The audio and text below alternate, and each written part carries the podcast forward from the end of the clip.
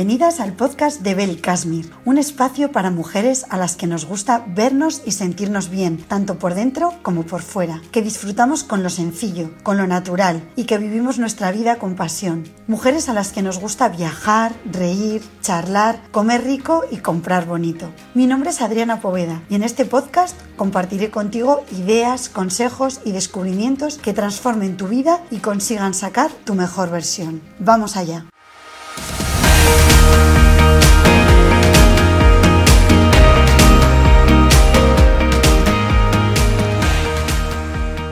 Buenos días a todas y bienvenidas un día más al podcast de Belkasmir. Ya sabéis que cada miércoles aquí hablamos sobre estilo de vida. En concreto, un estilo de vida basado en el gusto por lo bueno, por lo natural, por lo bonito y sobre todo por aquello que nos hace vivir mejor y sentirnos mejor. Por eso, para el episodio de hoy he elegido un tema que va muy unido a la filosofía y al estilo de vida Belkasmir. En el episodio voy a hablaros de algo que me parece fundamental para vivir una vida mejor, más plena, más consciente y sobre todo más feliz. Y aunque parezca que voy a descubriros ahora el secreto mejor guardado de la humanidad, se trata de algo tan sencillo como vivir más despacio. De hecho, ahora, con la pandemia del coronavirus, parece que el mundo nos quiere hacer ver que ha llegado el momento de bajar el ritmo, y la propia naturaleza nos ha obligado a parar. Pues bueno, de eso se va a tratar el episodio de hoy, de vivir más despacio. Pero, ¿cómo voy a vivir más despacio? Estaréis preguntando algunas. Si tengo tres hijos, un trabajo, una familia, una casa, si quiero hacer mil cosas y a mi día le faltan horas para llegar a todo. Pues sí, estoy de acuerdo con vosotras. A mi día también le faltan horas. Tengo dos niños, dos negocios, una casa, amigos, familia y como vosotras una lista interminable de cosas por hacer. Pero vivir despacio no significa dejar de hacer cosas. Al revés, para mí ser activa, tener proyectos, ilusiones y metas es fundamental en la vida. Tener una vida llena y activa es maravilloso. El problema viene cuando llenamos nuestra vida con un montón de cosas, tareas, recados que en realidad no hacen nuestra vida mejor ni más feliz y vamos dejando de lado o haciendo a toda prisa las cosas que sí nos estarían haciendo felices. Las mujeres nos hemos enorgullecido siempre de saber hacer varias cosas a la vez, como si de algo bueno se tratara. Tenemos que llegar a todo, hacer mil cosas, ser superwomans. Pero ¿realmente eso es bueno? Ese ritmo de vida no nos deja disfrutar. Corremos por la vida sin parar a respirar. Mientras hacemos una cosa pensamos en las que vamos a hacer después. Ni siquiera dedicamos tiempo a la tarea que estamos haciendo en ese momento. Nuestra mente corre de un sitio a otro y nos, vamos, y nos va creando una sensación continua de estrés. Como os decía, Tener proyectos, objetivos, metas e ilusiones me parece fundamental para ser feliz, al menos a mí. Pero muchas veces, en busca de esas metas, se nos olvida disfrutar del camino, y al final, ese camino es la vida misma. No sé si habréis visto la peli El Club de los Poetas Muertos, yo la vi hace mil años cuando era adolescente y recuerdo que me encantó. En esa peli hablan mucho del concepto carpe diem, que como sabéis significa aprovecha el momento. Pero en concreto hay un momento en la película en la que Robbie Williams, que hace de profesor, dice una frase que siempre se me ha quedado grabada y dice que no llegue el momento de tu muerte y te des cuenta de que no has vivido. Cuando piensas en frases como esta, te planteas muy seriamente a qué dedicas tu tiempo y cómo lo haces. El día tiene 24 horas, ni un minuto más ni un minuto menos. Pero las cosas que tenemos que hacer muchas veces superan sin duda ese tiempo, Vivimos deprisa, vivimos sin tiempo para gestionar nuestro propio tiempo. La mayoría de veces no nos paramos a planificar, a priorizar y a determinar en qué queremos gastar nuestro valioso tiempo. Simplemente nos dejamos llevar por los acontecimientos sin pensar. Vivimos muy rápido, pero eso no es vivir, eso es sobrevivir. Vivir significa pararse, disfrutar de las cosas importantes, de una cena, de un libro, del rato que pasamos con nuestros hijos, Vivir significa priorizar y darle a cada cosa su importancia y su tiempo. Y hay cosas que hay que vivirlas despacio y con tranquilidad, porque si no, nos las estamos perdiendo. ¿Cuántas veces por la noche, cuando nuestros hijos nos piden que les contemos un cuento, elegimos el más corto o contamos una versión reducida para así acabar cuanto antes y poder seguir rápido con nuestra lista de cosas por hacer? Supongo que a todas os ha pasado, ¿no? A mí por lo menos sí. Pero es que además muchas veces metemos a nuestros hijos en este ritmo frenético. Les apuntamos a miles de actividades porque no queremos que pierdan el tiempo. Claro, hoy en día perder el tiempo es como lo peor que nos puede pasar. Y así yo veo madres que se pasan la tarde corriendo de una extraescolar a otra y de ahí a casa corriendo a bañar, a cenar y a dormir. Y si lo analizas, ¿cuánto tiempo de ese han pasado en realidad con sus hijos? Seguramente cero, porque había demasiada prisa para llegar a todos los sitios. ¿Realmente eso es vivir o es sobrevivir? Está claro que hay muchas cosas que hacer y sería muy ingenuo pensar que ahora todas vamos a poder dedicar nuestra vida de una forma pausada solo a las cosas que nos hacen felices. Todas tenemos responsabilidades, tenemos que trabajar. Lo importante es priorizar, es saber gestionar nuestro tiempo y darle a ese tiempo la importancia que tiene y decidir conscientemente a qué y cómo queremos gastarlo. No se trata de vivir lento siempre, todos los días de la semana, en todas las tareas de nuestra vida pero sí se trata de priorizar, de dedicar tiempo a lo que verdaderamente es importante, de no tener la sensación de correr todo el día y de poder hacer las cosas de una en una, dedicándoles la atención que se merecen.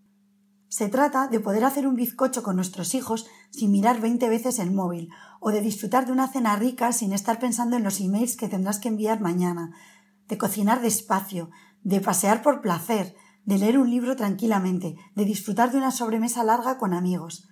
Al final, se trata de buscar el equilibrio, actuar con rapidez cuando tiene sentido hacerlo y ser lento cuando la lentitud es lo más conveniente. Y con esa filosofía de vivir más pausadamente nació el movimiento Slow, que seguro que ya conocéis que ya habéis oído hablar de él.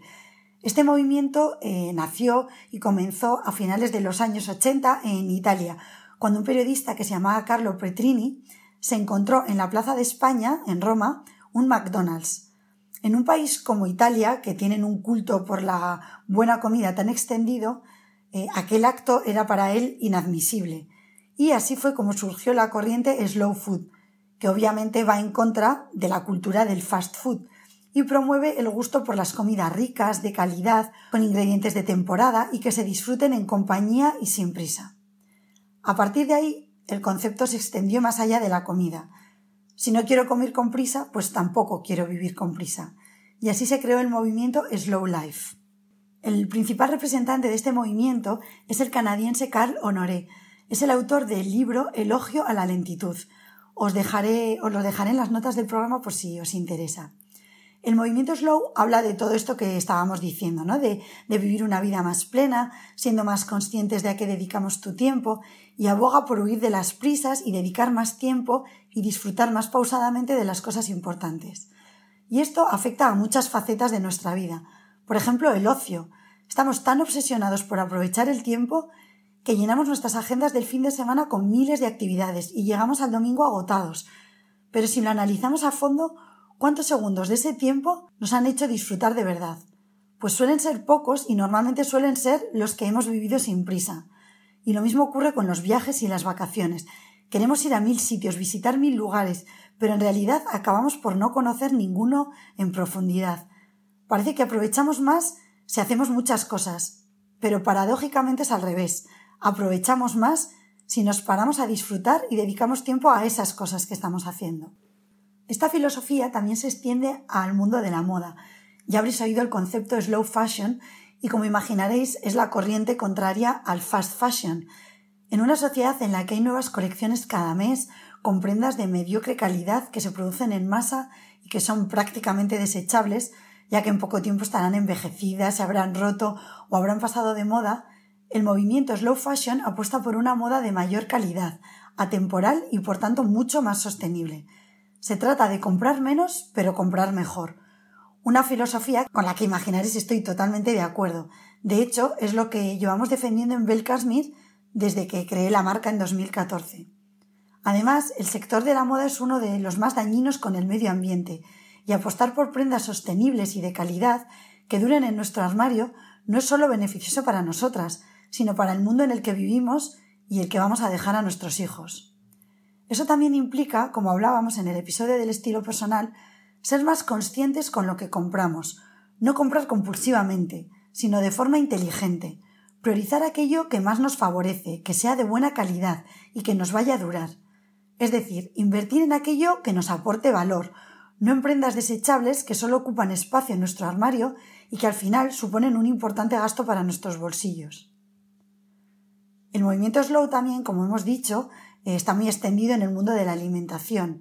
El slow food es un fenómeno que cada vez tiene más adeptos y, como ya hemos comentado, defiende ese placer por la comida buena, natural, que se cultiva o se produce en sus debidos tiempos, a sus debidos tiempos, perdón, los tiempos que la naturaleza necesita.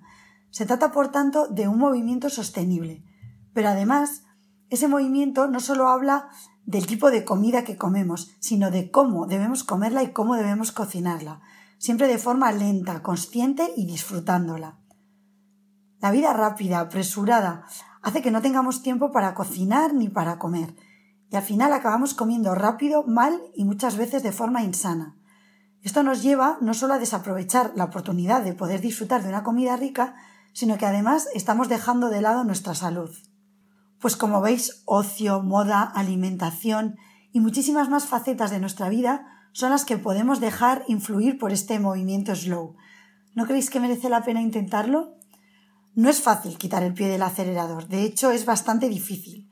Pero sin duda creo que al menos es importante que hagamos ese ejercicio de analizar a qué estamos dedicando nuestro tiempo, porque seguro que hay cosas que podemos cambiar y lo importante es, como os decía antes, que no llegue el momento de nuestra muerte y nos demos cuenta de que no hemos vivido. Si estás dispuesta a intentarlo, te voy a dar algunas claves muy breves que propone Carlo Noré para empezar a vivir más pausadamente. La primera es respirar. En el momento en el que estés estresada, ansiosa, para y haz unas respiraciones profundas. Tienen un efecto calmante inmediato. Lo siguiente que propone es hacer un control de velocidad. Elige varios momentos a lo largo del día para preguntarte si estás actuando de forma acelerada. Si es así, continúa lo que estés haciendo, pero más lentamente. La tercera clave es comer bien, no solo algo saludable, sino en un lugar adecuado a ser posible y disfrutando de lo que estás comiendo.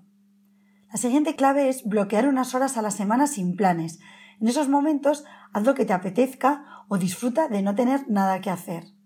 Otra clave más es meditar. Es una buena herramienta para disminuir la velocidad. Frena el estrés, favorece la calma y la concentración. También propone hacer algo que nos relaje, manualidades, puzzle, cocina. Elige lo que más te relaje a ti. La séptima clave es hacer descansos. Cada X tiempo en el trabajo, tómate un respiro. La siguiente clave que nos da es crear una lista de cosas que podrías posponer o cancelar para poder ir más tranquila. La siguiente pauta es delegar. Seguro que hay algunas tareas pequeñas que podrías delegar. La clave número 10 es tómate tu tiempo.